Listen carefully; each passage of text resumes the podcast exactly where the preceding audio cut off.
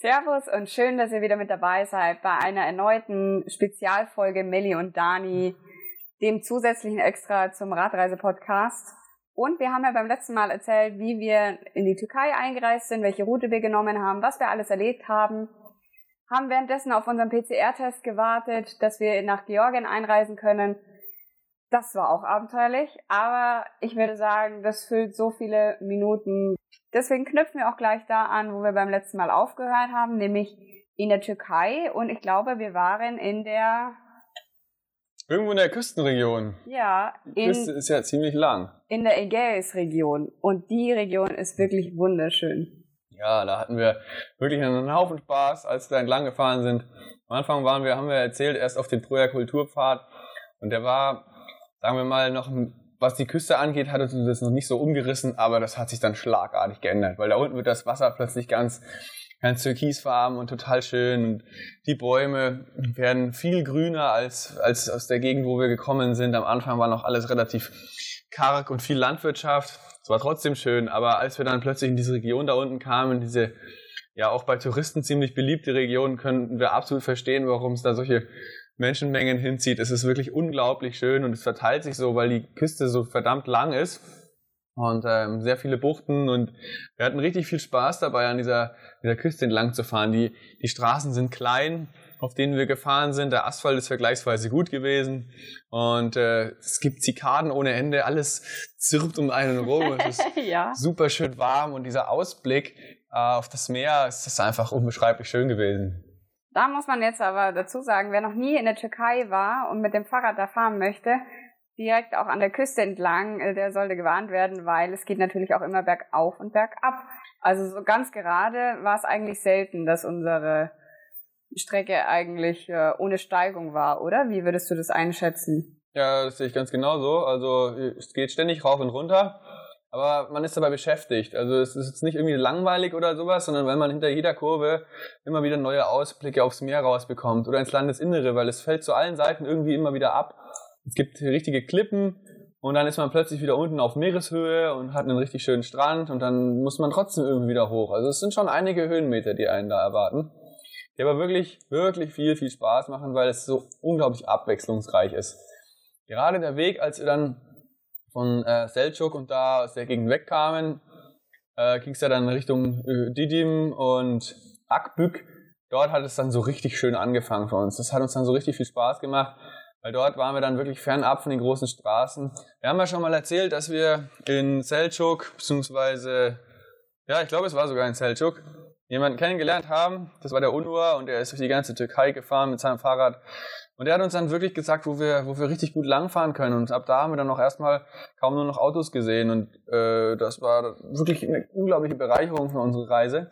Die ganzen Routendaten findet ihr unten, wenn ihr das jetzt nicht alles mitschreiben wollt, in den Show Notes wie immer, einfach mal draufklicken. Da ist auch unsere Karte, da könnt ihr nachvollziehen, wo wir lang gefahren sind. Wichtiger Hinweis hier, das, was man auf der Karte sieht, ist nicht das, was wir im Detail gefahren sind weil es sich einfach auf einer Google-Karte gar nicht darstellen lässt. Google benutzt für die Routenfindung da irgendwelche großen Straßen. Das, was wir wirklich gefahren sind, äh, ist da leider nicht dargestellt. Aber ungefähr oder Plan lässt sich daraus ahnen. Über Akbük ging es dann schon wirklich ganz schön nach oben. Das war aber trotzdem super schön. Da sind wir dann äh, entlang gefahren, immer weiter in Richtung Ören, glaube ich. Ja, das war lustig, weil in Ören hatten wir eine Anlaufstelle. Wir haben euch beim letzten Mal erzählt, dass wir im Bergamo den Ahmed kennengelernt haben. Der ist 16 Jahre alt, hat uns damals eingeladen zu sich und seiner Familie. Wir haben viel über die türkische Küche kennengelernt und durften mitkochen und wirklich hatten eine tolle Zeit mit der Familie und mit dem Ahmed. Es hat richtig viel Spaß gemacht. Und der Ahmed, der hat einen älteren Bruder, der ist aber, glaube ich, zu der Zeit in Ungarn gewesen. Und eben sein bester Freund, der wohnt aber in Öhren mit seinen Eltern. Und diese Eltern, die hatten ein Hotel.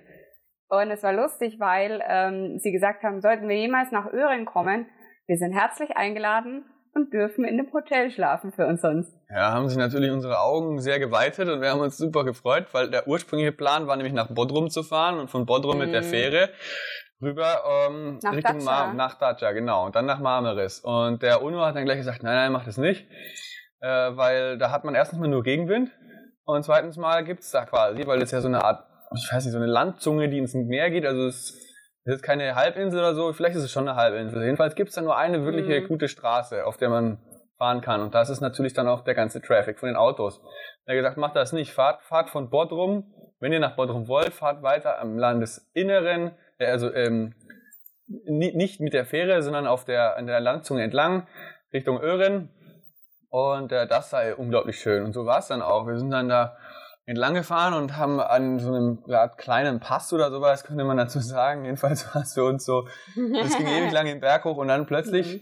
ist man da oben und hat Ausblick über das Meer auf die andere Seite rüber in diese Marmaris-Gegend Richtung Dacia. Und auf der Dacia-Seite hat ein äh, Gewitter ja, sich zusammengebraut und richtig dunkle Wolken und die haben sich so schön abgehoben mit der Landzunge, die da hineinging. Das sah unglaublich aus. Auf unserer Seite war noch strahlender Sonnenschein und da in der Mhm. Ferne hat man richtig gesehen, wie es so, wie es jetzt so anfängt und ja, schon, schon richtig froh, dass wir auf der richtigen Seite standen. Und immer, Ja. immer weiter gefahren. Ähm, die Videos kann man sich auch angucken, da äh, kann man auch den, das Ganze mal von oben sehen. weil Wir haben eine Drohne dabei, wie ihr wisst.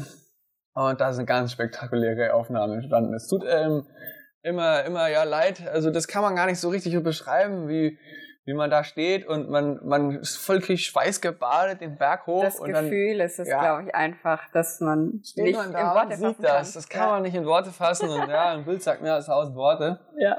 Und von dort aus ging es dann ein bisschen bergab. Da waren wir dann schon froh drum. In Richtung Örin. Und da haben wir ihn dann getroffen. Den zweiten Ahmed. Ja, genau. Der Freund vom, von Ahmeds Bruder hieß nämlich auch Ahmed. Der war aber zu dem Zeitpunkt gar nicht da, weil er hatte Online-Lessons. Der kam erst am Abend, deswegen haben wir die Eltern kennengelernt. Natürlich konnten wir nicht so gut Türkisch und die Eltern kein Englisch, also haben wir uns mit Händen und Füßen verstanden, aber die waren so lieb, so herzlich und haben uns erstmal auf einen Chai eingeladen. So zum Ankommen, zum Verschnaufen und dann haben wir auch das Zimmer gezeigt bekommen und der Daniel und ich, wir waren super happy, super glücklich, dass wir ein Bett mal wieder hatten nach langer Zeit und einfach mal entspannen und zur Ruhe kommen können. Weil wie ihr wisst, sind wir eigentlich ausschließlich nur in unserem Zelt unterwegs. Manchmal kriegen wir Einladungen von Einheimischen, aber da schlafen wir halt dann auch öfter auf der Couch. Und ähm, ja, nehmen richtig am Familienalltag teil. Das war jetzt hier aber tatsächlich so, dass wir Zeit für uns selber hatten. Also wir waren nicht irgendwie, äh, da war kein Tagesplan, da war nicht, hey, komm damit, komm damit, ich zeig dir das oder wir machen das jetzt zusammen, sondern da hatten wir wirklich Zeit für uns, weil die Eltern ja auch arbeiten mussten für das Hotel. Und da haben wir eben auch die Zeit genutzt, wie immer, dass wir dann die Fotos sortieren, die Bilder, alles, was wir gemacht haben, produziert haben unterm Fahren, dass wir das auf unserer Backup-Platte sichern. Genau, das ist nämlich auch echt wichtig. Wir hatten schon mal ein paar Datenverluste. Also, Mhm. wenn ihr sowas macht und euer Handy sichert die Daten, Leute, das hilft auf jeden Fall. Aber ja, um wieder auf die Reihe zurückzukommen, ich bin dann da angekommen und äh, die haben gesagt, ja, Fahrräder könnt ihr reinstellen, gar kein Problem. Äh, das war so eine Art mh, überdachtes, überdachter Innenhof in, dem, in diesem kleinen Gasthaushotel. Also es war eigentlich kein Gasthaus, war schon ein richtiges Hotel. Ja. Aber nicht jetzt riesig, aber schon, sagen wir mal, größer. Und dann fahre ich da so rein und äh, stell so ab und hole mein ganzes Zeug und gehe zurück zum Zimmer und dann kommt da einer rausgelaufen, den habe ich erst für einen Gast gehalten, der kommt aus dem Zimmer, sagt so Hallo. Und ich so, ja, Merhaba. Und äh, ich hatte schon die ganze Zeit das Gefühl, er will sich unterhalten, aber ich war gerade eben mit der Kamera da und spreche in die Kamera und erzähle halt so, was passiert ist. Und ähm, da wurde mir dann klar, ach, das könnte auch der Vater von ihm sein. Und dann hat sich rausgestellt, dass die Familie quasi im eigenen Hotel wohnt. Was halt total lustig ist, weil Ja. wir die äh, vom Gast nicht unterscheiden konnten am Anfang, weil wir nicht wussten, okay, wer ist jetzt Gast und wer gehört zur Familie. Aber anscheinend waren wir wohl die einzigen Gäste zu dem Mhm. Zeitpunkt. Und deswegen ging das auch, dass wir dafür bleiben konnten. Jedenfalls haben wir uns super gut mit ihm verstanden. Und ähm, weil der Ahmed war ja am Anfang gar nicht da und wir haben uns ja trotzdem mit denen irgendwie unterhalten können. Und dann sind wir an den Strand gegangen und ähm, der Vater vom Ahmed hat uns da so ein bisschen das Dorf da gezeigt, Öhren und so. Und Öhren ist echt total schön eigentlich. Ist Wundert süß, mich. ja, total. Da war nichts los. Lag vielleicht an Corona. Ja, ich wollte gerade sagen, man muss auch bedenken, die Zeit, wo wir da waren, das war im äh, Oktober, Anfang November vielleicht, Ja, 2020. Und äh, touristisch war echt tote Hose, was ja auch verständlich ist, weil ähm, Corona quasi alle Touristen davon abgehalten hat, in die Türkei einzureisen. Mhm. Und Ören muss man sich so vorstellen, äh, umgeben von Bergen, aber Ören ist komplett flach. Also wie das geht, weiß ich bis jetzt noch nicht. Das ist wie, wie als würde, es ist ja, wie eine Art Sandbank oder sowas quasi, mhm. auf der Öhren steht. Und außenrum sind wirklich überall Gebirge. Wenn man aus Öhren raus will, geht's steil nach oben.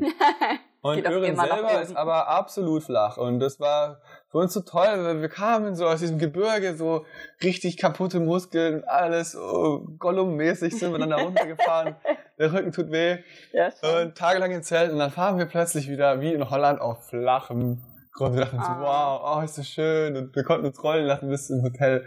Und wir sind immer mit ihm am Strand entlang gegangen, hat uns das alles gezeigt. Und dann waren da Fischer und so. Und er selber angelt ja auch. Und äh, wie, wie war das? Er wollte Fisch mitbringen oder irgendwie sowas. Ich weiß Zum nicht mehr. Abendessen, ja. Ja, aber aus irgendeinem Grund hat es dann nicht geklappt oder so. Ich weiß auch nicht mehr.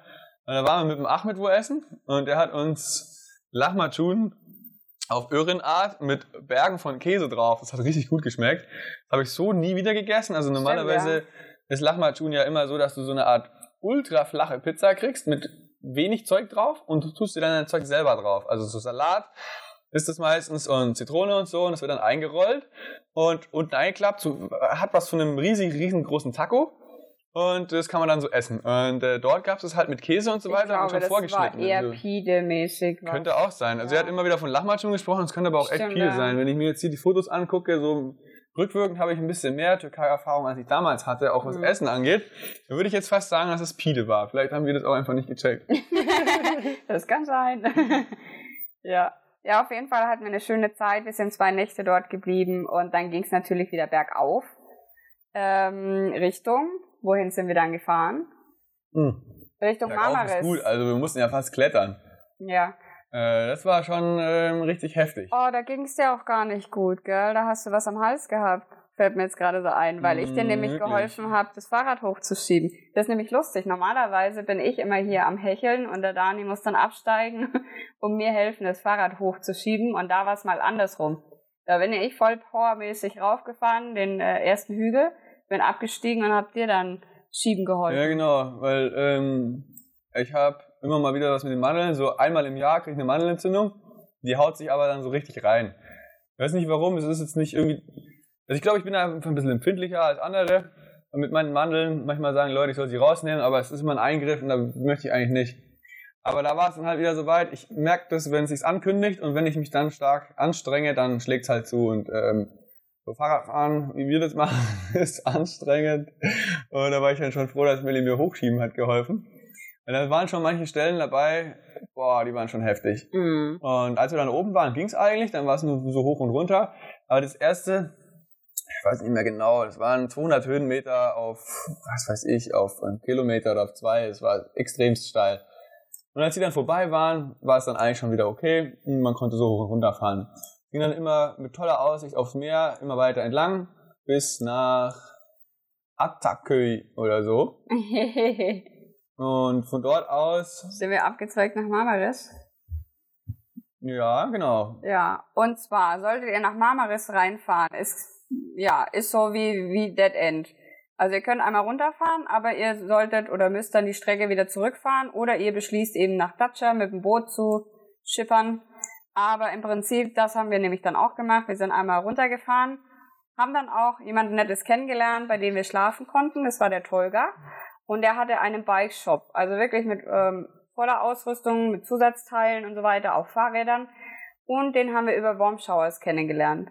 Und das Lustige war, wir sind da äh, angekommen. Er hat gesagt, hier, ich bin der Tolga, ihr könnt alles benutzen. Ich habe eine Küche, ich habe eine Toilette. Also es war auch wirklich in seinem Verkaufsraum in seinem Shop mit drinnen. Und ihr könnt dann im Garten hinten euer Zelt aufstellen. Und da war schon ein anderer Radreisender. Und das war ein, ein Türke, der Mehmet. Und der ist mit seiner, was war, eine Mandoline war das, oder war das schon eine Gitarre? Nee, der hat sich eine Mandoline gekauft, ja. eine kleine, ganz neu und äh, wollte irgendwie lernen und so, aber hatte halt super viel Angst um seine Mandoline, dass da was passiert. Ja. Und deswegen hat er sich einen Holzkasten gebaut aus sehr leichtem Holz und die innen ausgekleidet mit Samt und allem und äh, hat seine Mandoline super geliebt. Ja. Allerdings äh, hat das Ding dann halt am, am Ende, als das alles fertig war, hat schon ordentlich was gewogen und das hat er dann hinten drauf geschnallt und äh, wir haben uns dann super gut verstanden und wir wollten am nächsten Tag weiter Und zwar morgens, aber wir sind in verschiedene Richtungen gefahren. Und er hat gesagt, er fährt dann ein bisschen später, weil er noch auf Leute wartet. Die haben wir dann auch kennengelernt nochmal. ja, das ist auch lustig, genau. Die kamen dann vorbei, auch Radreisende, aber die waren zu dem Zeitpunkt irgendwie im Bus unterwegs. Aber am nächsten Tag äh, wollen wir uns von ihm verabschieden, gehen so raus und äh, der... ah nee, Moment, da muss man ja noch vorher was erzählen. Also was ich total beeindruckend fand, ist, dass der Besitzer von dem Fahrradladen, der uns ja überhaupt nicht kennt, oder überhaupt keinen, keinen, der da auf Wormshows vorbeikommt, einfach sagt, hier, äh, ich lasse euch das alles offen, ich mache jetzt Ladenschluss, um 6 Uhr oder sowas war das, Mhm. und geht. Und der ganze Laden ist offen. Also man hat quasi Zugriff auf all die Fahrräder, die da drin stehen und alles. Man kann Ersatzteile, das ist wirklich Ja. sind teure Sachen, teures Alles. Equipment, ja. alles. Man könnte einfach mit dem Transporter kommen, den ganzen Laden ausräumen. Und das ist so eine, ja, so eine Herzlichkeit da einfach. Der, der hat da überhaupt nicht drüber nachgedacht, dass sowas jemals irgendwie passieren könnte. Und der ist so lieb zu den Leuten, sagt, hier, bitteschön, hast du einen Kocher und so, ich lasse die Tür offen, wenn du morgen gehst, zieh da einfach zu und genau, viel Spaß bei deiner Reise.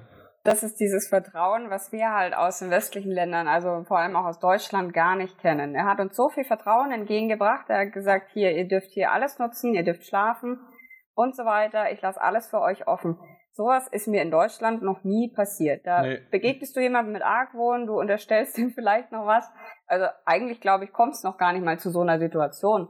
Der wird selber persönlich anwesend sein, um auch wirklich zu überwachen, dass ja nichts passiert und abhanden kommt. Ja. Aber da war das eine total andere Erfahrung und diese Offenheit, dieses Vertrauen, das war schon wirklich eine tolle Erfahrung, die wir gemacht haben. Und das ist auch was, was wir mitnehmen für künftige, spätere, für, für unser Leben eigentlich, würde Genau. ich so sagen. Und das ist eben das, dass man nicht immer Vorurteile macht und Leute im Vorhinein, ja, verurteilt, sag ich mal. Ja, auch und einfach was unterbewusst. Man, man, Ja. Das ist ja, es geht ja mit der Kultur einher. Es ist ja gar nicht so, dass wir jetzt denken, ah, der ist bestimmt böse, mit Absicht, sondern das schwingt mit. Man denkt einfach so, hm, wenn ich jetzt meinen Bikeshop offen lasse, da ist alles drin, mein ganzes Geld, die Registrierkasse, oh weh, oh meine Technik und wie, wie, wie gehe ich damit um? Und dann natürlich die Versicherung, darf ich das denn überhaupt? Was ist, wenn was wegkommt, ist nicht versichert und bla bla bla. So würde, würde, würde man in, in den westlichen Ländern an die ganze Sache rangehen und das ist da gar nicht. Dort heißt, ey, wo kommst du her? Komm, wir trinken jetzt erstmal einen Chai. Oh, erzähl mir mal von deiner Reise. Du, gar kein Problem. Ich habe da noch einen Vetter in sonst wo. Wenn du Lust hast, der hat auch einen Fahrradladen, der kann dir deinen Reifen wechseln und es kostet auch nichts. Fahr einfach zu dem, der macht es und wunderbar und kannst am nächsten Tag weiterfahren und dann macht die Oma dir noch einen Kuchen mit oder was weiß ich und du kriegst noch einen Döner und dann fährst du weiter.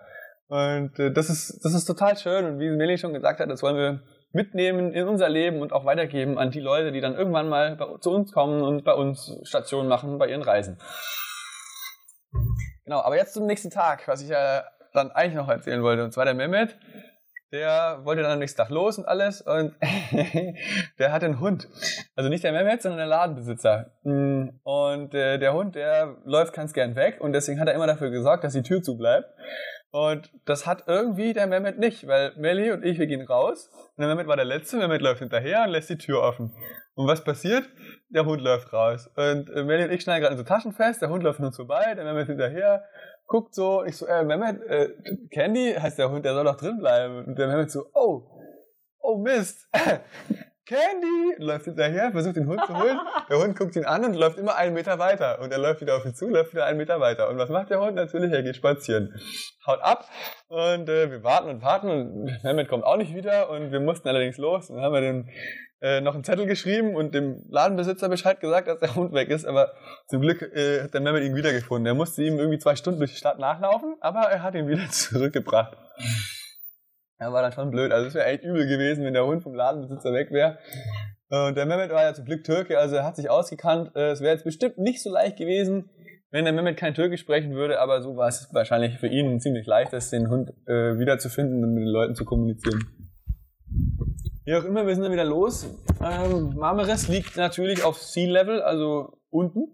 Und man muss natürlich, wie kann es auch anders sein, erstmal wieder über den Berg, um wieder zurückkommen, da wo wir überhaupt waren. Also das ist auf jeden Fall eine, ein Dreiviertel Tag, den man dafür braucht, je nachdem wie schwer das Fahrrad ist. Manchmal auch ein halber, je nachdem man mal los will, um dann wieder auf die richtige Straße zu kommen, die einen dann Richtung Köyçekis fährt, Richtung Dalian. Ja, das war ein toller Ort, weil da ist nämlich ein riesengroßer See, Köyçekis See.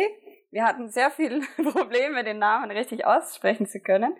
Aber der See war cool und irgendwann, also man muss dazu sagen, nach all der Zeit, wo der Daniel und ich jetzt unterwegs sind mit dem Fahrrad, ähm, ja, ist die Hemmschwelle ein bisschen gesunken, was das Zelt aufstellen geht. Am Anfang war ich da ganz anders und äh, habe natürlich dann auch meine Bedenken ge gehabt, was, wenn die Polizei vorbeikommt oder wir stören jemanden. Aber irgendwann kriegt man dann einfach ein Gefühl dafür, was ist okay oder fragt dann auch die Einwohner, wo kann man hier am besten sein Zelt aufstellen. Ja, und da hat sich halt so ergeben, dass wir direkt am Wasser und das war aber dann auch im Ort drinnen unser Zelt halt aufgestellt haben mit Seeblick. Ja, mir hat der Ort sehr, sehr gut gefallen. Das kann man sich vorstellen wie eine Art Park oder sowas, mhm. der direkt an dem See ist. Und man, ja, da war auch wie so eine Art kleine Bühne, die wurde schon lange nicht mehr benutzt. Aber rein theoretisch wären da wahrscheinlich irgendwelche kleinen Kulturevents und Musikdinger, wenn mal eine kleine Band kommt oder sowas. Und direkt neben dieser Bühne haben wir halt unser Zelt hingestellt, weil da war Schatten, da war fließend Wasser in der Nähe und äh, ja, Seeblick, weil, weil das ja klar ist. Ne? Ich meine, ich fahre ja, ja nicht hin, um auf irgendeine graue Mauer zu gucken, sondern wegen dem See. Ja. Und das war total cool, weil wir haben uns dann da aufgestellt und so und die, ich habe, da, da saßen Leute in dem Park, die haben gegessen und ich so, ja, hier, äh, Chadir, Chadir, Problem York, äh, das heißt so viel wie, äh, kann ich hier Zelt, also Zelt kein Problem und die so, ah, hey, New York, New York, okay, oh, where are you from? Und dann ging schon los. Ja, kurz unterhalten und so. Und also war also alles gar kein Problem, es hat uns nicht jemand gestört oder sowas. In der Nacht kamen halt wie immer die Hunde, da muss man ein bisschen aufpassen. Äh, entweder bellen sie einem die Ohren voll oder sie picken in dein Zelt. Also da musst du schon gucken. ja, und, die haben wirklich dran gepisst. Ja, da habe ich mich so geärgert. Da habe ich mich auch geärgert. Ob, ein Hund ein cooler Hund ist oder nicht, kann man ganz leicht rausfinden. Und zwar, ähm, wenn da irgendwo so ein Hund rumläuft und der guckt euch an dann bückt euch mal ein bisschen schneller, so als würdet ihr was, so einen Stein aufheben wollen. Und wenn der Hund dann sofort zuckt und wegrennt, dann wisst ihr, okay, das ist garantiert ein Hund, der hat schon mal von irgendeinem draufgekriegt, der kennt das, wenn sich jemand nach was bückt, der weiß äh, das, der, der, der lebt draußen. Also das ist ein richtiger Draußenlebehund. Das ist kein, kein äh, Indoor-Hund oder sowas, kein Haustier. Wenn der Hund da sitzen bleibt und euch einfach nur dumm anguckt und nichts macht oder noch hechelt, dann wisst ihr, okay, das ist garantiert ein Hund, der immer mit Menschen super auskommt weil der wurde noch nie geschlagen, weil einfach keine Notwendigkeit bestand, den Hund zu schlagen. Und deswegen hat der Hund auch keine Angst davor, wenn man sich nach was bückt. Und die Hunde, die sich dann, die dann überhaupt nicht reagieren, sind meistens die Hunde, die halt einfach kommen zum Betteln oder sowas. Die kennen das schon, die gehen immer an die Orte, wo, wo, wo die Türken sich treffen und grillen, weil die hocken dann in der Nähe und hoffen, dass was übrig bleibt. Und das sind die, die, die eigentlich kaum ein Problem machen. Die, die allerdings dann sich bücken und wegrennen, da gibt's dann auch wieder Unterschiede. Es gibt die, die, die nur so ein kleines Stückchen wegrennen und dann quasi wieder kommen wollen. Und es gibt die, die wirklich wegrennen. Das sind die, die vor denen ihr keine Angst haben müssen. Aber die, die dann ein Stück rennen und dann stehen bleiben, auf die solltet ihr aufpassen, weil das sind die, die wiederkommen. Warum wir das Thema so thematisieren mit den Hunden. Wir mögen unheimlich gerne Tiere und vor allem Hunde.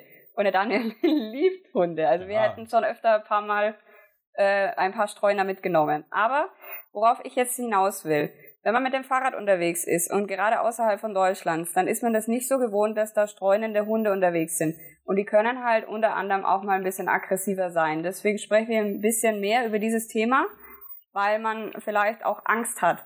Ja, aber wir und, werden auch oft danach gefragt. Ja, und wenn man zum Beispiel auf dem Fahrrad gerade sitzt in dem Moment und es kommt eine Horde wilder Hunde daher und die kläfft richtig. Das Schlechteste, was man macht, ist Gas geben und wegfahren, weil das fördert den Jagdtrieb von dem Hund und der merkt dann, oh, der hat Angst, oh, oder vielleicht cool, da kann ich hinterherrennen, das ist wie genau. so ein genau. Hase. Und dann wird er erst recht scharf drauf sein, dich zu verfolgen. Und wenn du dann aber langsamer wirst und vielleicht noch beruhigend einredest auf den Hund, dann ist die Situation wieder eine ganz andere und dann entspannt sich das so ein bisschen. Und so kann man das ein bisschen deeskalieren. Aber es gibt halt immer so ein paar ja, Hunde, wo es ein bisschen schwieriger ist, damit umzugehen. Und das, was der Daniel meinte, sich einfach kurz bücken, testen, wie ist der Hund eigentlich so drauf, wenn man die körperlichen Anzeichen, also der Aggressivität des Hundes nicht wirklich einschätzen kann im ersten Moment.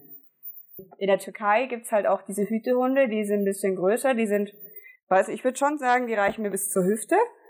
Ja, das sind ziemliche Monster, die Viecher. Ähm, die, Aber bewachen, die bewachen natürlich auch ihre Schafherde. Also ihr werdet, wenn ihr durch diese Landstriche kommt, werdet ihr ganz oft diese Art von Hunden sehen, die bewachen ihre Herde. Die sind halt dann natürlich nochmal ganz anders. Die sind, die passen auf, die schauen, was willst du da und die kläffen dich halt auch wirklich an. Ja, zurück zum Kölchegis See oder Kölchegines. Genau, also der hat in unser Zelt gepinkelt und ich habe äh, so eine kleine Fahne. Wer die Videos gesehen hat, weiß, dass wir so eine extra, so eine Kinderfahne haben. Zusätzlich zu unseren Flaggenfahnen, an die wir manchmal hinten an die Seite dran machen, um Abstand zu Autos zu halten. Wenn da solche Berserker durch die Gegend fahren, dann ist es sehr nützlich, hinten diese Fahne dran zu machen. Und die benutze ich dann natürlich auch, wenn jetzt äh, Hunde in der Nähe sind oder sowas, weil die ist furchteinflößend mit diesem Wimpel an der Spitze. Und die lege ich neben das Zelt und wenn die dann kommen, um in unser Zelt zu pinkeln, greife ich einmal nach der Fahne und alle laufen weg. Also das funktioniert immer ganz gut. Es ja. gibt nichts Ätzenderes, als das Zelt einzupacken mit äh, ja, Hundeurin dran. Also immer abwaschen. Das gilt übrigens auch nochmal kurz was zum Zelt. Wenn irgendwelche Tauben oder irgendwelche Vögel auf euer, auf euer Zelt kacken, macht das unbedingt weg mit Wasser. Nicht mit irgendwie Spüli oder so, einfach nur mit Wasser weg, weil das ist super aggressiv und das, das zerfrisst ja. euch genau euer Zeltdach. Und wenn das da längere Zeit drauf ist, ich meine, wenn es eine Nacht da drauf ist, dann ist es nicht so wild, aber es sollte nicht beim Einpacken noch drauf bleiben und schon gar nicht eintrocknen. Also immer runter machen und dann habt ihr viel länger was von eurem Zelt. Ja, den See haben wir dann verlassen, dann sind wir an coolen Feldern vorbeigekommen und ich habe wirklich zum ersten Mal freie Kakis gesehen, so wild wie sie am Baum wachsen. Das habe ich noch nie vorher gesehen, immer nur im äh, Supermarkt, wie sie da schön drapiert liegen. Aber da haben wir sie wirklich am Baum hängen sehen, das war schon nochmal echt cool. Ja, die haben noch gezappelt. Ich habe sie dann, sie dann eingefangen mit, mit äh, hier mit meinen bloßen Händen. Ja, ja. Und habe sie in der Luft zerrissen und aufgegessen. Also das war schon super. Ja, dementsprechend sah der Dani auch aus. Das, war, das ganze Gesicht war verschmiert. Wie, man muss sich das vorstellen, wie so ein Kind, das einen Schokoladenkuchen entdeckt. Ja, super. Wo die Schokolade rings um den Mund klebt. So sah der Dani aus, nur mit kaki Ja, ich hatte dann noch richtig dicken Bart zu der Zeit. Mhm. Und ähm, also eine Kaki, wer, wer keine Kaki kennt, das ist eine Frucht, die so groß ist, etwa wie eine dicke Orange. Tomate, würde ich sagen, nur in Gelb. Ja, Tomaten sind in Deutschland nicht so groß. Also halt einfach eine fette Orange, allerdings mit einer super weichen Haut und wenn sie reif sind, sind sie so richtig, ja, matschig. Und so muss eine Kaki sein, um so richtig schön matschig überreif. Und wenn man dann da reinbeißt, das ist ein, eine wahre Explosion der Geschmacksnerven. ja. Und da habe ich mir dann drei Stück reingedrückt. Und da ist man dann auch schon wirklich satt. Und dann sind wir weitergefahren. Und zwar Richtung Sultanje, weil wir haben nämlich den glorreichen Tipp bekommen von unserem Onur, der die Fahrradstrecken uns gesagt hat, wo wir unbedingt lang sollen. Und da gibt's ein natürliches Schlammbad. Und ähm, natürliche, wie sagt man, heiße Ja, natürliche Quelle heiße Quellen, die aus dem Boden kommen. Und da gibt's eine dicke, fette Tafel, die echt wirklich ziemlich groß ist. Also wenn man jetzt zwei Fahrräder nehmen würde und man stellt die aufeinander, dann hätte man in etwa die mhm. Ausmaße der Tafel. Und auf dieser Tafel steht in relativ kleiner Schrift alle, alle Bestandteile, die in diesem Wasser vorkommen. Also diese ganzen heilenden Eigenschaften, alles ist da drauf gelistet. Und wir dachten uns, ja, das machen wir, da gehen wir hin. Wer den genauen Standort haben will, findet ihr alles auch in unseren GPX-Daten. Wir können uns auch unterstützen, findet man unten in, der, äh, in den Show Notes.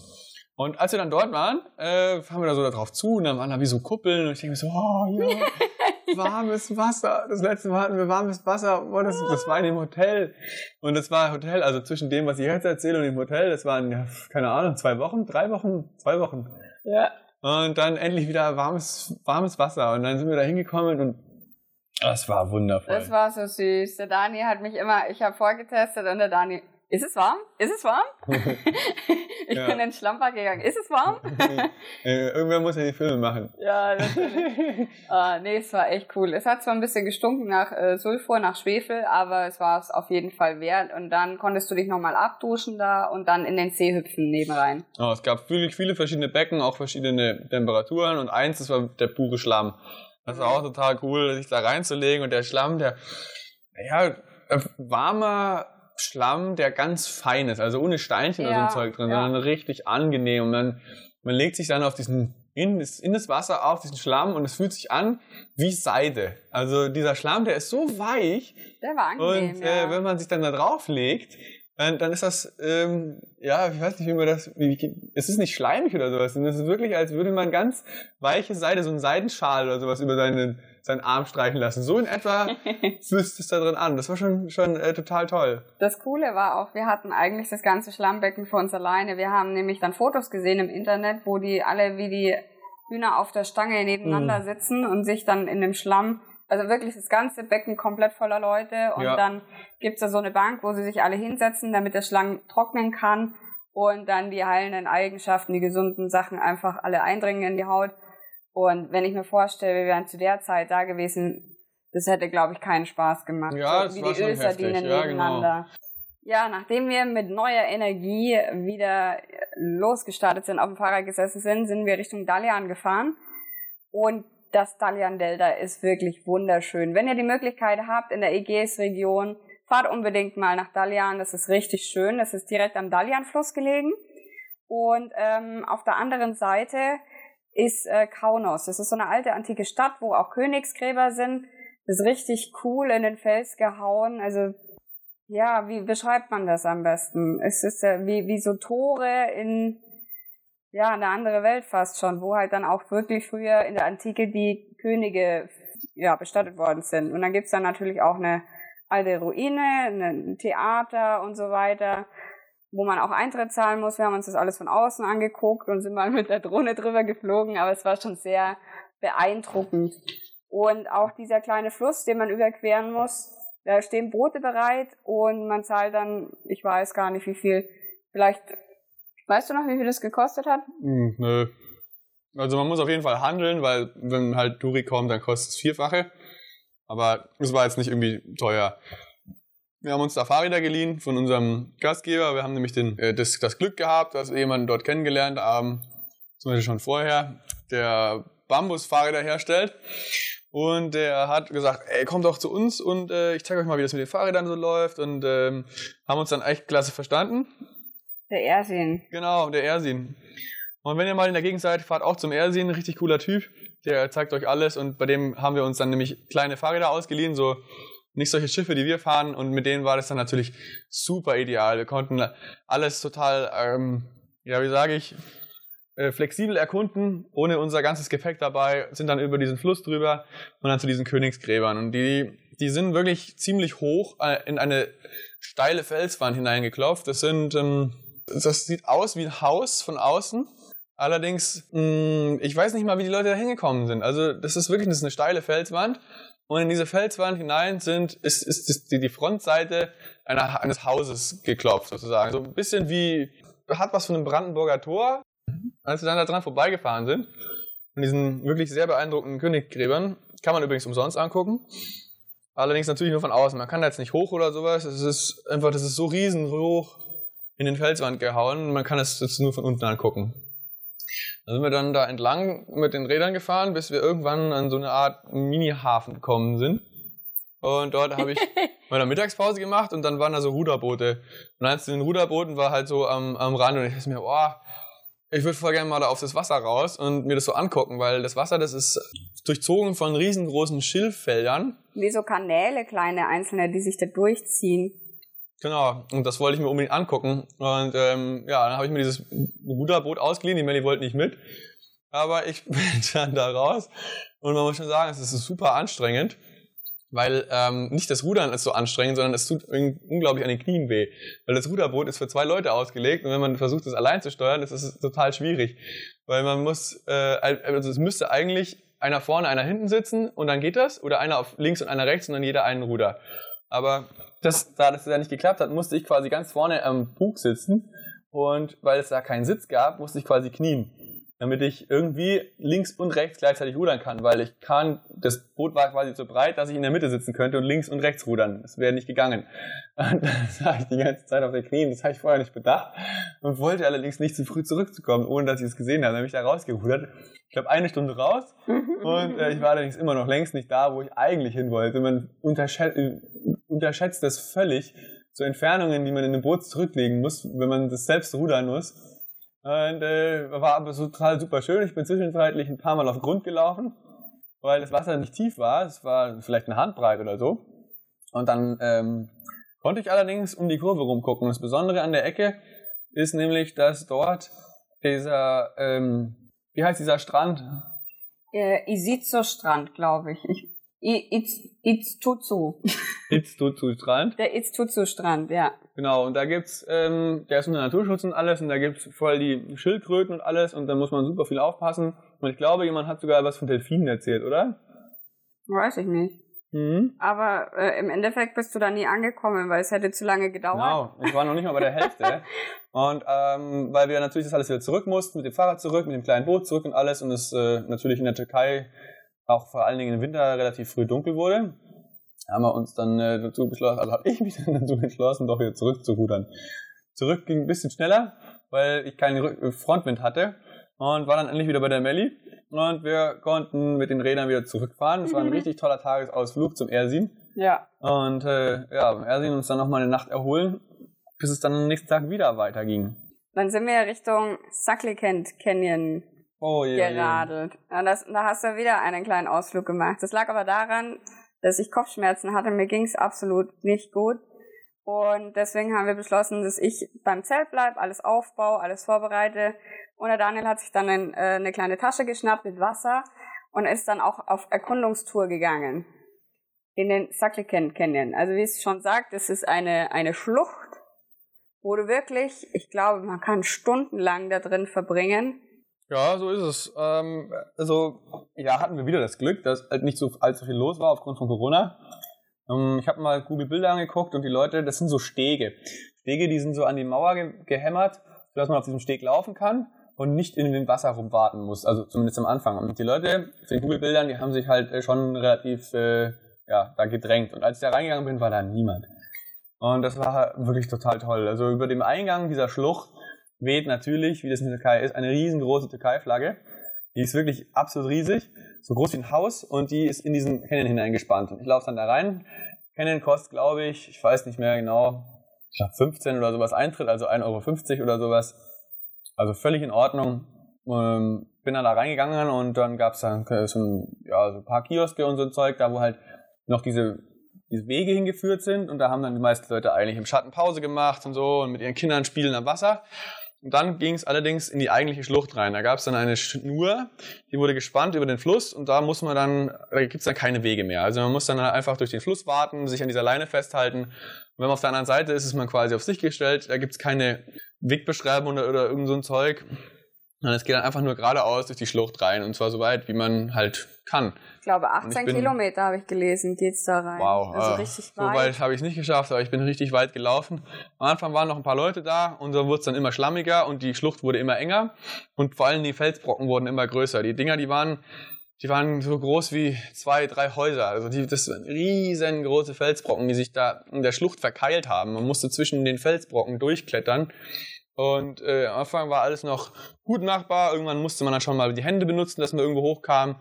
Und dann kam ich an einem Ort an, wo dann auch so ein türkisches Schild stand. Ich konnte es leider nicht lesen, weil wahrscheinlich stand da drauf so, ja, du kommst nicht vorbei oder sowas. Hier bist du sicher, geh nicht weiter. Genau, so ungefähr. Und ähm, ja, haha, ich wollte natürlich weiter. Und da musste man dann schon drei Meter lang hochklettern also so an so einer Seite, da kam dann Wasser raus und ich wollte allerdings unbedingt weiter. Und es hat sich auch total gelohnt, weil als ich dann da oben war, hat sich der, der Canyon wieder komplett verändert.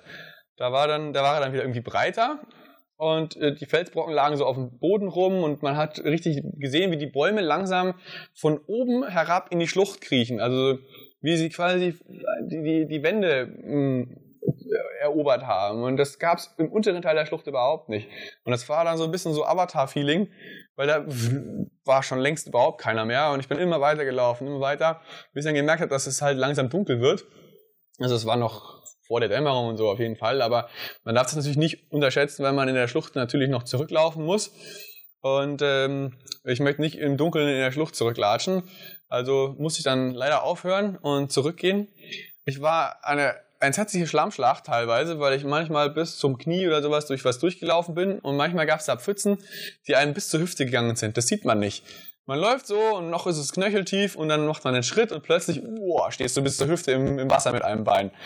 Und ähm, also da immer ein bisschen gucken. äh, ich habe ja Badehose angehabt und habe mich darauf vorbereitet, dass es sehr schlammig wird, weil ich ja, weil ich mir das schon gedacht habe, dass es so in etwa wird. Deswegen war es überhaupt kein Thema. Als ich dann wieder zurück war, an dieser Stelle, wo man mit dem mit dieser Leine über den Bach musste, da war das Wasser auch relativ klar, da habe ich mich dann nochmal gewaschen und es ist super kalt, Leute. Also wenn ihr da reingeht, nehmt euch eine Jacke mit auf jeden Fall, weil auch wenn es außerhalb dieser Schlucht vielleicht 40 Grad hat, hat es da drinnen vielleicht noch 20. Weil es, dadurch dieses, dieses kalte Wasser, was da runterkommt und durch diese Felswände, dadurch, dass da eigentlich kaum Sonne runterkommt, äh, kann es schon wirklich kühl werden. Gegen Abend hin dann war ich sehr froh, dass ich meine Jacke dabei hatte. Dann bin ich wieder raus und zu Melli hoch ans, ans Zelt. Und, und ich war sehr froh, dass du zu mir zurückgefunden hast. oh Mann, ja, wie gesagt, ich war ja nicht dabei, aber hätte ich gewusst, was der Daniel alles erlebt hat. Meine, meine, meine, meine, ja. Egal, wir sind dann weitergefahren. Mir ging es dann auch wieder besser. Und zwar haben wir Fett hier angesteuert. Da hatten wir auch wieder eine Einladung von jemandem über Warmshowers. Aber es gab etwas, das uns aufgehalten hat. Und das war ein Tunnel. Und durch diesen Tunnel durften wir nicht durchfahren mit den Fahrrädern. Das war ausdrücklich verboten und davor waren Schranken. Also haben die wirklich sichergestellt, dass da kein Radlfahrer durchkommt und sich doch irgendwie da durchmogelt. Ja, der Tunnel ist relativ neu und die wollten natürlich dafür bezahlt werden, dass sie den Tunnel gebaut haben. Vermutlich ist es ein privater Tunnel. Und der Alternativweg würde in entsetzlichen Serpentinen bei sehr, sehr viel hoher Gradzahl, wahrscheinlich 38 oder sowas, auf diesen, um diesen Berg herum. Also und, ich ja, glaube, cool. wir hätten einen halben Tag extra nochmal gebraucht dafür. Wir wollten das nicht so hinnehmen und haben gesagt, so, egal, wir trampen jetzt, wir schauen, ob uns jemand mitnehmen kann. Und wirklich kurz darauf hat eine nette äh, Dame angehalten mit ihrem Pickup. Und die hat uns dann hinten eingeladen. Die hat gelacht, die fand das alles sehr amüsant, war wirklich total freundlich. Und äh, die dann an der Schranke, die haben auch ein bisschen gelächelt, obwohl die uns vorher abgewiesen haben und so. Und wir haben es ja wirklich noch versucht, mit denen zu verhandeln. Und da haben sie dann nur gelacht, ja, okay, haben sie doch einen Weg gefunden, hier durch den blöden Tunnel zu fahren. und das Witzige war, ich glaube, die Dame hat dann irgendwann vergessen, dass der Daniel hinten drauf ist und der war ja, der hat so ein bisschen die Fahrräder gesichert, hat ja, so ein bisschen festgehalten. ein bisschen die Fahrräder gesichert. Ja. Der Pickup geht hinten nicht zu. Der Deckel, ja. also musste jemand hinten bleiben, dafür sollen, dass die Fahrräder da bleiben, wo sie hingehören. Sowas und wird in Deutschland natürlich niemals gehen. Sowas geht nur im Ausland. Auf jeden Fall kam ein wenig Fahrtwind auf. Ja, ja, ein wenig Fahrtwind ist gut. Wir da durchgefahren. Wir haben abgemacht, dass er uns einfach gleich nach dem Tunnel wieder rauslässt und wir dann weiterfahren. Das sind, keine Ahnung, fünf Minuten Fahrt. Das ist absolut lächerlich und schön langsam. Und die Frau war am Anfang noch langsam, im Tunnel war alles gut und dann wurde sie immer schneller und dann waren wir durch den Tunnel durch und sie hat nicht aufgehört zu fahren. Ja, ich habe natürlich mit ihr noch gesprochen, hat sie gesagt, ja, wartet mal, ich setze euch da ab und so. Und es ging Richtung Mittag hin und dann sind wir in so eine voll krasse, schicke, teure, wie so eine Art Ferienanlage reingefahren. Ich wusste jetzt auch nicht so wirklich, was genau sie vorhat, aber sie hat gesagt, ja, hm, wartet mal und so, ihr kriegt einen Tee und sowas. Und dann halten wir tatsächlich irgendwann, ich habe mir gedacht, oh Mensch, der arme Dani. Ja, mir ist da hinten alles weggeflogen. Die Frau wurde immer schneller, wir sind mit Sicherheit 80 oder sowas gefahren. Nein, keine 80. Ja, mit Sicherheit. Nein, das war ein Gefühl da. Mein Helm ist was weggeflogen, Fahrräder ah. und alles hat geruckelt und ja, oh, das war heftig.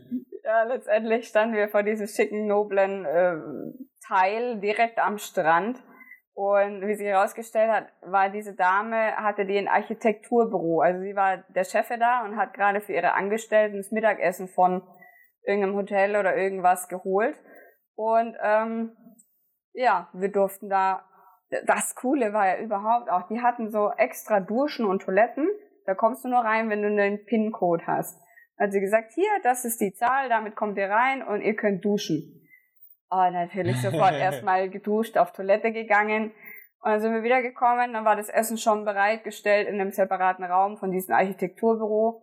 Und da gab's dann Börek, also Blätterteig mhm. gefüllt mit Spinattaschen und auch Fleisch und äh, Gemüse extra und Tee und wir konnten uns da den Magen vollhauen und das war so cool, das war so nett. Ja, das war unsere Mittagspause. man weiß nie, wo einen der Weg hinführt, was ja, alles das so stimmt. passiert. Gerade eben steht man noch vor dem Tunnel und ärgert ja. sich, ah, oh, ich komme nicht rein und ah, oh, was ist das denn jetzt? Ja. Und dann muss ich außen rumfahren. Und ja, ich weiß nicht, eine Stunde später findet man sich wieder in einem Architekturbüro mit Essen frisch geduscht und einer guten Routenempfehlung, wie es weitergeht. Ja, das war schon süß. Ja. Dann sind wir auch in Fethiye angekommen und ähm, durften da auch nochmal zwei Tage bleiben bei unserem Host. Der hatte allerdings nicht so viel Zeit, der musste auch viel arbeiten. Und dann haben wir die Zeit einfach genutzt, um so ein bisschen wieder runterzukommen, neue Kraft zu tanken und dann wieder hm, neue Videos zu schneiden. Genau. Fotos natürlich auch noch bearbeiten und eure ganzen Mails beantworten, was natürlich auch immer wieder anfällt, was uns auch echt wichtig ist, weil wer uns eine Frage stellt, kriegt sie auch beantwortet. Ja, zu der Zeit war dann auch dieses Erdbeben. Ihr habt es mit Sicherheit mitgekriegt in den Nachrichten, da war ein riesen Erdbeben und Izmir hat ganz schön gelitten und so. Und, und wir waren, waren ja auch in Izmir, aber vorher. Und zu dem Zeitpunkt waren wir dann in Fethiye. Und er kam dann nach der Arbeit nach Hause und gesagt, oh Leute, Leute, habt ihr es gespürt? Da war ein Erdbeben. Und ähm, also man hat zwischendurch hat's mal so Blut gemacht, aber ich habe damit nichts verbunden. Ich habe jetzt nicht damit gerechnet, ja, dass es ein Erdbeben ist. Da hat der Pferd halt ein Laster unten vorbei. Und äh, nein, äh, das war dann wirklich, es ist, also, ja, das war dieses Seebeben. Es gab kein Tsunami und so zum Glück, aber entsprechend waren dann halt alle voll aus dem Häuschen. Ja, man muss es ja so sehen. Türkei liegt ja am größten Teil auf dieser anatolischen Platte und die wird dann abgegrenzt Richtung Osten hin an die Eura Eurasische Platte, Richtung Süden hin an die Arabische Platte und Südwesten an die Afrikanische Platte. Und diese Kontinentalplatten reiben immer mal wieder aneinander. Und schon ein paar Zentimeter machen es aus, dass man halt so verheerende Erdbeben spürt, genau in dieser Region. Und es war halt wirklich total tragisch, weil wir natürlich viele neue Freunde auch kennengelernt haben in Izmir, mit denen wir dann auch gleich Kontakt hatten, wie es denen geht. Und da gab es dann wirklich schon auch Fälle, wo dann die Häuser eingestürzt sind, wo dann die Bekannten irgendwie vor dem Nichts standen und es war schon sehr traurig. Deswegen haben wir da auch nochmal eine bestimmte Art der Verbundenheit gehabt. Wir hatten da wirklich Leute, die wir kennen und ähm, unsere Verwandten waren natürlich auch besorgt. Das Blöde war, wir haben unseren Eltern eine Karte geschrieben, da waren wir noch im Bergama und haben gesagt, so, jetzt geht's auf nach Izmir. Und diese Karte hat meine Mama bekommen, äh, direkt vor diesem Erdbeben. Und sie dachte dann, dass wir genau zu diesem Zeitpunkt auch da waren. Und meine Mama ist so jemand, die macht sich sehr Sorgen. Ich meine, klar ist meine Mama. Also halt genau der falsche Zeitpunkt. Und dann hat sie sich noch mehr Sorgen gemacht und ich habe halt das nicht sofort gemerkt, dass sie mir geschrieben hat, habe halt auch nicht dementsprechend sofort reagiert und äh, konnte sie dann aber beruhigen, dass wir schon lange weitergefahren sind. Aber ja, wir waren halt dann zum Glück schon weiter. Ja, nach zwei Tagen fährt ihr. Da hat es übrigens auch, das war super Timing, es hat mega geregnet. Und normalerweise sind wir natürlich im Zelt, aber da zum Glück nicht.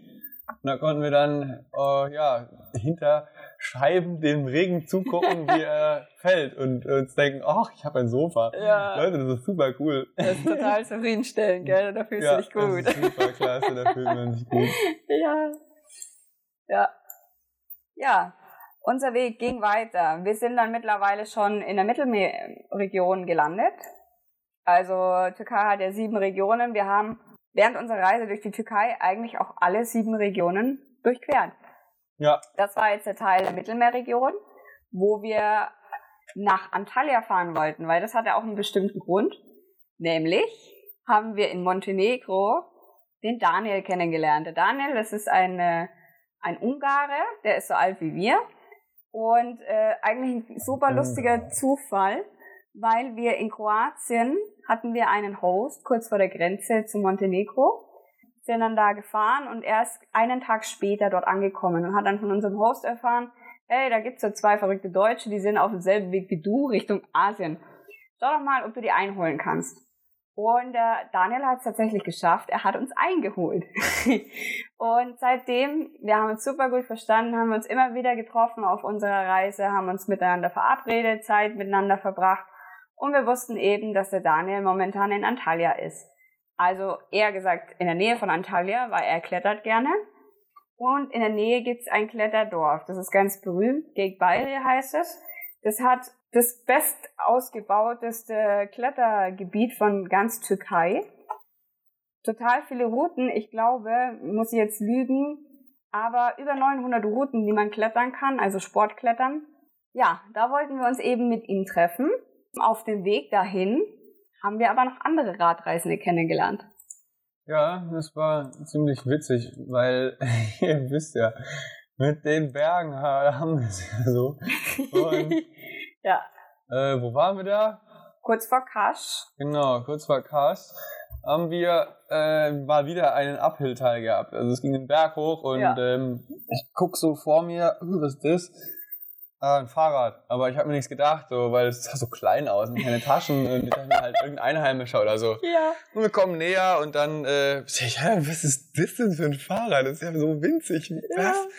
Und ähm, ich schaue und schaue und denke, wie, wie, wie nie gesehen in der Türkei bis ich dann immer näher kam und sie, ah, das ist ein Klapprad. Ja. Da ist einer auf dem Klapprad und, und er sitzt so ganz verbuckelt drauf und so, so wirklich, man sieht, wie er sich quält. Aber er war halt immer voll viel schneller als wir ja. und äh, war dann irgendwann weg. Ich mir, ach schade, den hätte ich gern kennengelernt. Und dann hat sich herausgestellt, dass er ganz oben gewartet hat und Pause gemacht. Ja. Und das hat Wir sind vorbeigefahren, ja. ja. haben aber auch nicht gemerkt, dass er da an der Seite stand. Und äh, dann hat er uns ganz schnell eingeholt und wie so ein Auto, das vor einem kurz noch einschert und hat mir so den Weg abgestellt und so, hey, how are you? er hat sich richtig gefreut. Das war der Thibaut aus Frankreich. Mit ihm haben wir dann auch die restlichen Tage verbracht. Er war auf dem Weg nach Taiwan, hat auch so unterwegs oft mal die Gelegenheit genutzt und hat bei ähm, Hilfsorganisationen oder Flüchtlingscamps mitgearbeitet. Ja, und wie sich herausgestellt hat, haben wir eh dieselbe Route gehabt. Wir haben mit ihm auch darüber gesprochen, dass wir nach Antalya in dieses Klettercamp wollen und unseren Freund besuchen. Und er so, ja, trifft sich ja super, er klettert auch gerne, dann kommt er halt gleich mit. Ja, genau. Also wir haben uns dann auch im Laufe der Zeit immer besser kennengelernt und so wie es aussieht, ähm, macht er äh, also so, wie nennt man das? Ich würde also sagen, so Hitchbiking haben wir das Wort erfunden. Ja. Er tut einen Haufen auch per Anhalter fahren, deswegen ist sein Equipment auch extrem wenig. Und er geht gern irgendwie in Hostel oder sowas. Sein Zelt ist nicht allwetter geeignet. Und deswegen kann er sich quasi äh, deutlich reduzieren. Äh, er hat, äh, also sein Setup ist es ein Klapprad mit einer Tasche vorne. Hinten drauf hat er einen Rucksack, den er quasi jederzeit abschneiden kann. Das ist so ein, ähm, ja, schon ein größerer Rucksack, wo man auch Sachen außen dran festmachen kann. Also wenn er quasi hitchhiked, hat er einen Rucksack auf und ein zusammengeklapptes Rad und eine Umhängetasche. Und wenn er Fahrrad fährt, kann er die Umhängetasche vorne hinschnallen. Die ist wirklich groß und äh, den Rucksack hinten auf seinen Gepäckträger packen. Und auf die Art und Weise ist er dann von Frankreich bis hier gekommen, ein Haufen mit ein paar Anhalter und die Teile, die er schön findet, fährt er mit dem Fahrrad. Und das haben wir gesagt, ja gut, also wir werden jetzt nicht bei Anhalter fahren, aber wenn du Lust hast, können wir zusammen Fahrrad fahren. Also ja, das wäre klasse. Er würde auch gern mal längere Strecken mit dem Fahrrad fahren, was er bis jetzt noch nicht gemacht hat. Und so haben wir uns dann perfekt verstanden. Sind dann äh, nach Demre gefahren und in Demre wollten wir äh, abends einfach irgendwo zusammen zelten. Das war so der erste Tag, so, wo wir uns kennengelernt haben. Und da kommen wir dann an und so und wir haben uns ein bisschen Wein geholt, weil es ja ein Franzose, also kommen wir stoßen zusammen mit Wein an. Ja. Und dann tun wir ein bisschen grillen. Und dann kommen wir dahin und es war kein Campingplatz, es war einfach nur so ein Grünstreifen direkt am, am Meer. Und da war so ein, wie sagt man, so ein, ja, so ein Häuschen, wo sich Leute sich halt einfach treffen und grillen und so. Und die haben auch ein bisschen Cola verkauft und Bier. Ich glaube, nee, die hatten gar kein Bier. Aber eine Toilette gefragt, genau, Toilette, ob wir da zelten können. So, ja, kein Problem, wo ihr wollt. Und ob wir den Grill benutzen dürfen und so. Und ja, kein Problem, könnt ihr alles haben. Und ich sage, ach, das ist ja traumhaft. Und es gibt sogar noch eine Bank und einen Tisch. Und äh, dann sind wir da so und gucken uns um und dann, was ist da drüben? Ein Radreisender, ein zweiter, den wir am selben Tag auch noch kennenlernen. Unglaublich. Ja, voll. Und das war der Lucky. Der Lucky ist aus England. Und der Lucky fährt eher so wie wir, aber äh, nur auf Sommer ausgelegt. Und er hat äh, auch zwei Taschen vorne, zwei Taschen hinten und äh, hinten noch was quer mit einem Solarpanel. Also ähnliches Setup wie wir. Und Lucky will immer weiter Richtung Osten. Er hat keine Ahnung, wo er hin will. Er weiß noch nicht, wie lange er unterwegs ist. Ob das jetzt vielleicht nur ein paar Wochen sind oder ob es Jahre sind, das weiß er alles noch gar nicht. Und mit dem haben wir uns dann auch direkt ganz gut verstanden. Und haben gesagt, ja, dann fällt mir doch heute mal alle zusammen und schauen, wie es morgen weitergeht. Haben dann äh, schön zusammen gegrillt und ja, wie sich herausgestellt hat, haben wir uns ganz gut verstanden und sind äh, noch ziemlich lange zusammengeblieben. Ja, so ein paar Tage sind wir dann zusammen gereist und wir hatten wieder mal von Onur den Tipp bekommen, hey, fahrt nach Olympos. Da ist so eine kleine antike Ruine. Das ist richtig schön. Das steuert man an, wenn man historisch ein bisschen was erleben will in der Türkei. Und wenn ihr dann in Olympos seid, dann fahrt unbedingt über den Strand. Also nimmt nicht wieder diesen äh, mörderischen Bergaufpass, weil wirklich dieser Abschnitt, der war schon besonders saftig. Also der war auch nochmal richtig steil. Ja, hat aber man möchte ja von Olympus nach Shirali und in Shirali sind diese Feuerflammen und normalerweise werden die Leute das mit dem Auto und man kann, äh, muss halt runter nach Olympos, besichtigt auch die Ruinen und muss dann wieder rauf und drüben wieder runter nach Shirali. Und diese beiden Orte sind über einen Strandabschnitt verbunden und da kann man natürlich nur zu Fuß oder halt mit dem Fahrrad, mit dem Auto oder sowas geht das nicht. Und deswegen hat er gesagt, macht, fahrt nicht wieder hoch. Redet mit den Leuten am Eingang, wir sollen das da durchlassen, weil man muss nämlich Geld bezahlen. Wenn man an den Strand von Olympos will, muss man erst durch diese Ruinen durch und es gibt keinen anderen Weg. Und man kann nicht einfach sagen, ich will nur zum Strand die knöpfen einem trotzdem Geld ab, wenn man nur zu dem Strand will. Und der Strand, der kostet nichts. Es ist auf, wenn man vom Strand aus rein will, muss man Geld bezahlen. Und wenn man von landwärts rein will, muss man auch Geld bezahlen. Das ist quasi wie eine Passage. Und genau in dieser Passage gibt es eben diese Sehenswürdigkeiten. Und da mussten wir durch. Wir haben uns jetzt da nicht mhm. großartig dafür interessiert, weil es sind halt wieder einfach nur Steine. Und das war halt nur ein kleiner Abschnitt. Wir sind da innerhalb von nicht mal einer Minute mit den Fahrrädern durchgefahren. Das war wirklich sehr Und klein. dann war es das schon. Äh, aber der Strand war richtig cool. Aber es waren richtig große Steine. Also wir konnten da auch nicht radeln oder fahren. Wir mussten wieder schieben. Und ähm, war aber auch eigentlich lustig. Und wir hatten sehr viel Regen. Dann kam mhm. auf einmal viel Regen auf und wir haben uns dann in dem Restaurant, was daneben stand, untergestellt, bis der Regen aufgehört hat. Ja, es war schon cool, weil ja, man hat dann, da kamen dann wieder die verschiedenen Reisestile durch. Ja.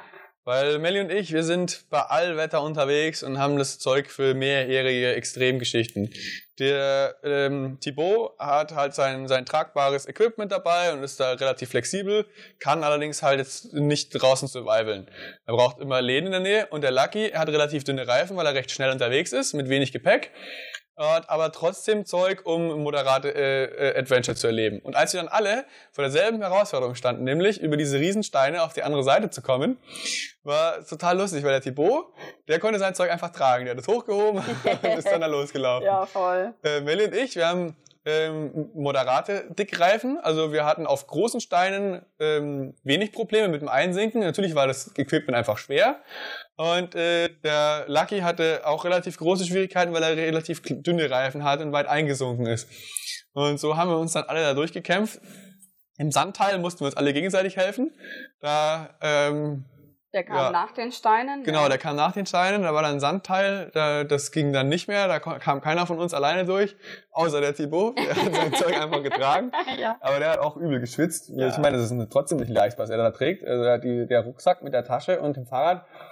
Ähm, ja, genau. Und dann haben wir es dann endlich geschafft zu diesem Restaurant und dann hat es angefangen zu regnen. Da waren wir dann bestimmt eine Stunde, bis es dann aufgeklärt hat und da wurde es dann auch richtig schön ja, das, das Meer und so und dann die Wolken davor, das sah schon total toll aus. Und dann Richtung Sonnenuntergang haben wir uns dann, das war noch kein Untergang, aber man hat gesehen, dass es langsam färbt, Richtung Chirali aufgemacht. Mhm. Also diese, diese feuernden, feuernde Erde. Und äh, der Weg dahin war auch schon total cool. Es war irgendwie wieder überhaupt nichts los. Und wir haben uns überlegt, wir wollten oben an den Flammen zelten. Das wäre total cool. Wir uns an den Flammen zelten und so, so abends an dem Feuer sitzen. Und ja. als wir dann da ankamen, haben wir schon gemerkt, okay, das wird überhaupt nichts. Nee, das da hoch, wird nichts. Das ist ein richtig übler Weg. Der sieht richtig steinig aus. Da kann man kein Fahrrad hochtragen. Das ist absolut unmöglich. Das sind auch Stufen. Und es ist auch viel zu weit. Ja. Ja, man musste dann natürlich auch wieder ein bisschen Eintritt zahlen. Haben wir dann aber gerne gemacht. Wir wollten es ja auch unbedingt sehen. Waren dann da oben und es ist ein wirkliches Naturphänomen. Also diese Feuer, die da raustreten, die entstehen durch Gase, die durch die Risse durchfließen, die da seit Jahrhunderten schon austreten aus dem Gestein. Und dann entzündet sich das und das führt eben zu diesen Feuern, die ewig brennen und nicht ausgehen. Deswegen hat man an mehreren Stellen diese, ja, wie so Feuerstellen und dann gibt's natürlich dann auch öfter Gruppen, die dann abends einen kleinen Ausflug machen darauf und hier Marshmallows oder ein kleines ähm, ja, Abendessen dann sich auf diesen Feuerchen braten als besonderes Erlebnis. Also es war schon echt richtig cool, das mal zu sehen. Und es ist ja ein, ein natürliches Phänomen. Es ist schon echt cool. Dann sind wir wieder runtergegangen, haben uns einen Schlafplatz gesucht und äh, haben dann aber auch ein leerstehendes Haus gefunden oder was heißt Haus, es war ähm, aufgebockt auf Stelzen. Und wir haben dann beschlossen, wir werden uns dann wie auf diese Terrasse, es war ganz einfach zusammengezimmert mit Treppen. Wir legen uns dann alle auf diese Terrasse, haben dann da abends noch gekocht. Der Thibaut hat sich in seine Hängematte ge gelegt, hat dort geschlafen und wir alle mit unter Schlafmatten und Schlafsäcken einfach auf dem Boden. Und ich muss schon sagen, der Daniel und ich, wir sind, ja, eigentlich immer alleine unterwegs. Und das nochmal andere Radreisende dabei zu haben, war schon richtig cool. Da kam nochmal Import von außen, nochmal neue Leute, neue Ideen, neue Gesprächsthemen. So gern wie ich auch mit dem Daniel reise, aber das hat einfach nochmal frischen Wind reingebracht. Und war schön, Leute von anderen Ländern auch kennenzulernen, die ähnlich ticken und auch wirklich so eine Reise als Ziel haben. Ja, finde ich auch, weil man immer wieder einen, einen, anderen Blickwinkel auf die ganze Geschichte kriegt. Man, ihr kennt es bestimmt aus Deutschland, man hat selber einen, ähm, oder wir kennen, kennen es ja auch von früher, einfach, einfach einen Alltag. Und wenn dann irgendwer zu Besuch kommt oder irgendwas passiert, was nicht im Alltag normal passiert, dann bringt es frischen Wind. Und so ist auch auf Reisen, auf Radreisen. Wenn man lange Zeit unterwegs ist, dann ist das einfach ein Alltag. Man, man, man steht morgens auf, putzt die Zähne, fährt Fahrrad, kauft ein, sucht sich einen Campingplatz, macht Feuer, kocht, geht ins Bett. Und so fängt es halt jeden Tag von neuem an. Auch wenn man immer wieder tolle Sachen erlebt, ist es trotzdem in gewisser Weise eine Art Rhythmus, eine Art Alltagsrhythmus. Und jetzt hat, ist der Alltagsrhythmus natürlich komplett anders, wenn dann noch zwei andere Leute dabei sind und man jemand anderem mal zugucken kann, wie macht der denn Essen? Wie kochen denn die? Was, was hat der für, für Ausrüstung? Ja, was ja? haben die für Equipment dabei? Warum haben wir jetzt das nicht dabei und die? Und auf was müssen die verzichten? Oder andersrum, auf was verzichten wir, was die dabei haben? Und das ist total interessant gewesen da einfach mal ein bisschen reinzublicken. Der Lucky zum Beispiel, der hat einen, äh, auch einen Benzinkocher wie wir, aber eine, eine andere Art und so. Und dann äh, hat man dann halt das mal ein bisschen untersucht und so, welcher entwickelt mehr Rauch, äh, beziehungsweise welcher mehr Ruß, welcher nicht. Und ähm, wie viel Töpfe hat er dabei und kommt dann alleine zurecht mit nur einem Topf, was für uns jetzt zum Beispiel gar nicht gehen würde. Wir brauchen mindestens zwei Töpfe. Die müssen es nicht schwer sein oder so, aber es ist einfach notwendig, weil wenn ich Reis mache und eine Soße, dann, ich will nicht einen einzigen Bart. Und der Lucky kocht halt ganz anders. Der macht das gar nicht so. Der hat seine ganze Reise auf One-Pot-Gerichte quasi ausgelegt. Und alles, was er kocht, ist so ausgelegt, dass er alles in einem Topf kochen kann. Wird der Lucky ist noch nicht so lange unterwegs. Für uns würde zum Beispiel, wir würden das nicht machen wollen, weil wir voll viel Abwechslung in unseren Speiseplan bringen wollen, weil wir halt jeden Tag kochen. Mhm. Der Lucky sagt, ja nö, ich koche nur ab und zu, ich gehe halt zwischendrin Soße. essen. Genau. Ja. Und deswegen hat der Lucky auf eine andere Art und Weise, weil er geht essen, hat, muss er halt nicht jeden Tag seine Nudeln mit Soße essen, was uns voll zu den Ohren rauskommen würde, weil der Lucky halt manchmal irgendwo essen geht. Und der Thibaut macht es auch wiederum ganz anders. Ich weiß gar nicht, der hatte, glaube ich, einen Gaskocher, gell? Aber ah. der ging nicht. Irgendwas war da. Stimmt. Ja, ja. ja, genau, der Gaskocher, aber er kriegt keine Gaskartuschen in der Türkei her, weil ja. er für seinen Aufsatz es nicht funktioniert hat. Und deswegen hat er sich äh, Feuerzeugbenzin gekauft, weil es denselben Aufsatz hatte. Und dann hat er das Feuerzeugbenzin auf, den, auf seine alte Gaskartusche und dann quasi mit dem Druck aus dem Feuerzeugbenzin die Gaskartusche wieder voll gemacht. Und halt voll der Aufwand, aber es hat für ihn funktioniert. Und so wenig wie er es braucht, sagt er, äh, ist es auch vollkommen ausreichend so. Und das sind so total coole Einblicke, die man so bekommt. Auch auf was sie schlafen. Will und ich, wir haben eine, eine selbst aufblasende Isomatte, also eine, so eine Matte mit so einem Schaum drin. Und weil die relativ mal, unempfindlich ist und selbst wenn sie komplett platt ist, hat man immer noch ein gewisses Polster, auf dem man schlafen kann. Der Lucky ist super lightweight unterwegs, der hat was anderes, der hat eine, so eine Luftmatratze von, äh, ich glaube, Thermarest ist es oder so die bläst man Expert auf. Expert vielleicht auch. Ja, wie so die Expert, so ähnlich. Aber eine, so eine, einfach eine richtige Luftmatratze, da ist nichts drin. Wenn da keine Luft drin ist, ist es einfach nur harter Boden.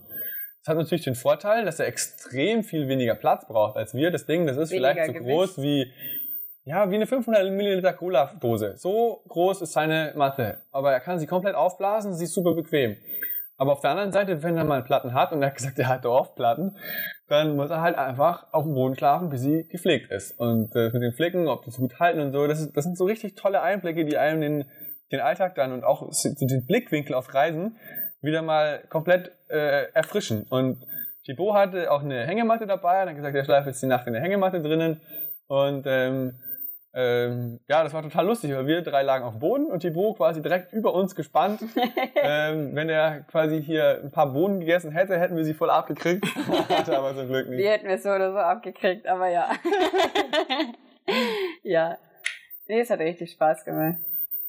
Ja, und dann sind wir Richtung Antalya gemeinsam gesteuert und ähm, Lucky und Thibaut, die sind schon früher in das Kletterdorf gefahren, Jape Bayri, weil wir hatten noch ein Arrangement, noch ein, ein Date mit dem Kadir. Vielleicht erinnert ihr euch, den Kadir haben wir ganz zufällig kennengelernt, nämlich als der Saleshock sich mit uns treffen wollte. Der wollte mit uns ja Fahrrad fahren ein Stückchen. Und er hat den Kadir aufgesammelt, ganz zufällig. Er hat gesagt, hier, da fahren zwei crazy Dudes nach Japan. Die treffe ich heute, komm doch mal mit. Und das wussten wir ja zu dem Zeitpunkt nicht, dass die zwei sich ja auch nicht kennen, dass es auch ganz zufällig die Begegnung war. Ja, und so haben wir den Kadir kennengelernt und der hat uns eingeladen zu sich nach Antalya, falls wir irgendwann in Antalya durchkommen sollten. Sind wir bei ihm herzlich eingeladen, weil er da studiert. Und haben gesagt, cool, besuchen wir den Kadir vorher noch, bevor wir dann zum Daniel fahren. Und es war ein richtig cooles Wiedersehen. Wir haben uns richtig gefreut. Und der Kadia hat uns dann auch die Altstadt gezeigt, die wunderschön ist. Also Antalya ist ja wirklich riesig, muss man sagen. Antalya ist nicht die Hauptstadt von der Türkei, sondern Ankara ist die Hauptstadt der Türkei. Das verwechseln viele vielleicht mal. 2,5 ähm, Millionen Einwohner ungefähr hat Antalya. Gerade diese Altstadt macht so richtig besonders, diese Kopfsteinpflaster. Es geht auch auf und ab aber es ist richtig schön, hat so ein bisschen Flair. Das ist so richtig Urlaub auch, würde ich sagen. Und es sind natürlich auch viele Restaurants, ein bisschen touristisch, aber hat eine richtig schöne Atmosphäre. Ja, und dann waren wir da ein paar Tage beim Kadir und sind dann nach Geg Bayri gefahren. Das war auch nochmal eine Herausforderung oh, für sich, weil Geg Bayri ist natürlich auf dem Berg. Genau, also das eigentliche Dorf Bayre liegt, glaube ich, auf 600 Metern. Ja.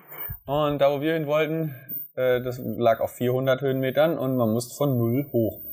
Also Antalya, ja, es ist eine Stadt am Strand. Das bedeutet, man ist auf null Höhenmetern und von dort mhm. aus ging es dann los.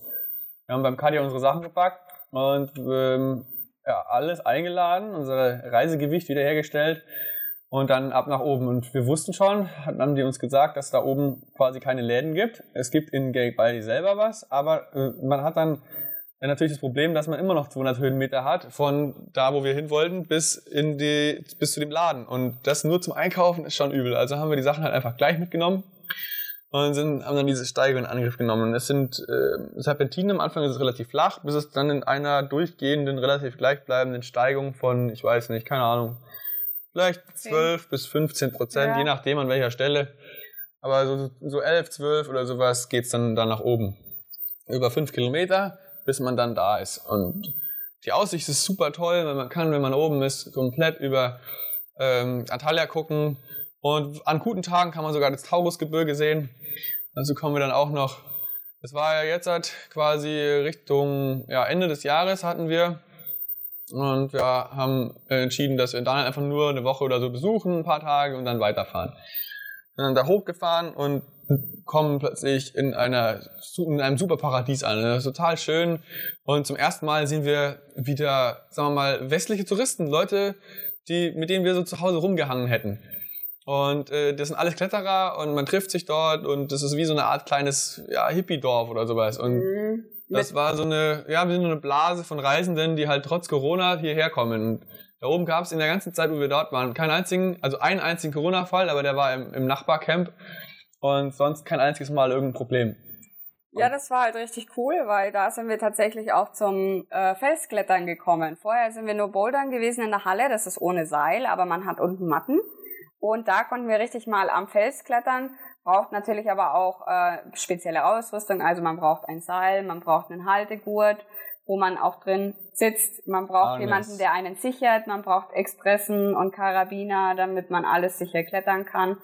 Und das hat uns dann der Daniel und ganz viele andere Freunde haben uns das dann beigebracht, die schon jahrelang klettern und die wirklich, ähm, es gibt ja unterschiedliche Grade. Also der einfachste wo wir auch angefangen oder ich angefangen habe, der Daniel ist ein bisschen fixer damit, ist vier. Das ist so, die, die Anfänger fangen bei einem Grad von vier an und diese Leute, die sind zum Teil sieben geklettert. Ja, ja, also ein Riesensprung. Extrem. Und die hatten schon super viel Erfahrung und die haben uns gesagt, worauf man achtet und so weiter. Und ja. Also eine kleine Einschätzung, wenn man, wenn man einen Grad von acht, sieben Sieben geht noch, aber wenn man gerade von acht oder sowas klettert, dann braucht man mehr als zehn Jahre Klettererfahrung. Mhm. Und zwar richtig. Also das ist nicht mal Klettern oder sowas, sondern zehn Jahre durchgehend Klettern, damit man an eine acht oder sowas stabil gescheit klettern kann. Und das ist dann schon richtig krasses Zeug. Ja, es gibt Routen, die sind äh, bis zu neun, also schon weit über dem, was äh, wahnsinnig denkbar ist mit ja. Überhang und so weiter. Dann haben wir uns näher mit dem Thema Klettern beschäftigt und haben festgestellt, dass das richtig cool, macht uns richtig viel Spaß und ist ein super guter Ausgleich äh, zum Fahrradfahren. Also man benutzt andere Muskeln, man dehnt andere Teile des Körpers. Und das Coole war auch, da gab es eine Yoga-Plattform und wir haben da relativ schnell Freunde gefunden. Und die Zeynep, die hat in diesem Camp gearbeitet und war gleichzeitig auch Yoga-Lehrerin. Und dann haben wir uns immer getroffen und wir haben es uns wirklich so zur Routine gemacht, dass wir jeden Morgen aufgestanden sind, noch vor dem Essen haben uns getroffen und haben zusammen Yoga gemacht. Und es hat nochmal so ein bisschen richtig Entspannung reingebracht. Es hat, ich fand es richtig schön. Es war, wenn man Yoga macht, man ist so entspannt hinterher, man ist so zufrieden und glücklich. Und das dann zusammen nochmal mit dem Klettern, das war wie so eine kleine Auszeit, so ein Erholungsurlaub nochmal, würde ich fast sagen. Mhm. Und ähm, ja, dann ging es dran, es gab ein neues Problem zu lösen. Und zwar, in der Türkei darf man 90 Tage ohne Visum bleiben. Alles, was darüber hinausgeht, muss man eine Aufenthaltsgenehmigung beantragen. Und wir waren schon ähm, über zwei Monate da. Das heißt, wir mussten uns jetzt langsam Gedanken machen, wie geht's für uns weiter? Bleiben wir noch länger in der Türkei? Und wo wir das dann gesehen haben, und wir haben auch mit Thibaut Lucky und mit dem Daniel gesprochen, war eigentlich recht schnell klar, oh, die Türkei ist zu groß für 90 Tage. wir müssen einfach noch da bleiben. Und das war so die nächste Aufgabe für uns. Und zwar, wir müssen unseren Aufenthalt verlängern. Ja, genau. Ja, das war heute wieder eine spannende Reise durch die Türkei. Wir waren in der Ägäisregion, haben euch mit nach Ören genommen, haben euch erzählt, was wir so machen bei streunenden Hunden, sind ins Dalian-Tälder gefahren und schließlich zum Sakli-Kent Canyon und sind dann auch auf andere Reisende getroffen. Wie wir schon gesagt haben, stehen wir jetzt vor der nächsten Aufgabe, unsere Aufenthaltsgenehmigung zu beantragen in der Türkei. Vielen herzlichen Dank, dass ihr heute wieder mit dabei wart, dass ihr uns zugehört habt. Wir hoffen, euch hat's gefallen. Genau, das ist richtig schön, dass ihr immer dabei seid. Alle Infos zu unserer Route und so weiter haben wir euch in die Shownotes gepackt. Dann müsst ihr das nicht mitschreiben, einfach mal nachgucken und runterladen könnt ihr unsere Routendaten auch. Einfach mal in die Shownotes reinschauen. Vielen herzlichen Dank für eure Unterstützung. Das ist wirklich klasse. Ohne euch könnten wir diesen Podcast hier gar nicht produzieren und so viele weitere tolle Sachen, die wir alle auf die Beine stellen, wären gar nicht möglich. Deswegen nochmal ein ganz herzliches Dankeschön an euch alle. Und natürlich, wenn ihr euch fragt, oh, wie sieht denn das jetzt so genau aus? Und ich kann mir das gar nicht so vorstellen nach eurer Erzählung, aber ihr habt mich richtig neugierig gemacht. Schaut doch einfach mal auf unseren YouTube-Kanal vorbei. YouTube at Vagabond Genau, bei YouTube unter Vegabond und bei Social Medias ist es Vegabonds World. Immer mit AE geschrieben. Wenn ihr irgendwelche Fragen an uns habt zu unserer Reise oder irgendwas loswerden wollt, was ihr schon immer uns fragen wolltet, schreibt uns einfach eine Mail an podcast.vegabond.com. Und wir freuen uns schon aufs nächste Mal. Hoffen, ihr seid wieder mit dabei. Seid gespannt, wie es weitergeht. Und wir sind auch gespannt. Bis bald. Tschüss. Servus.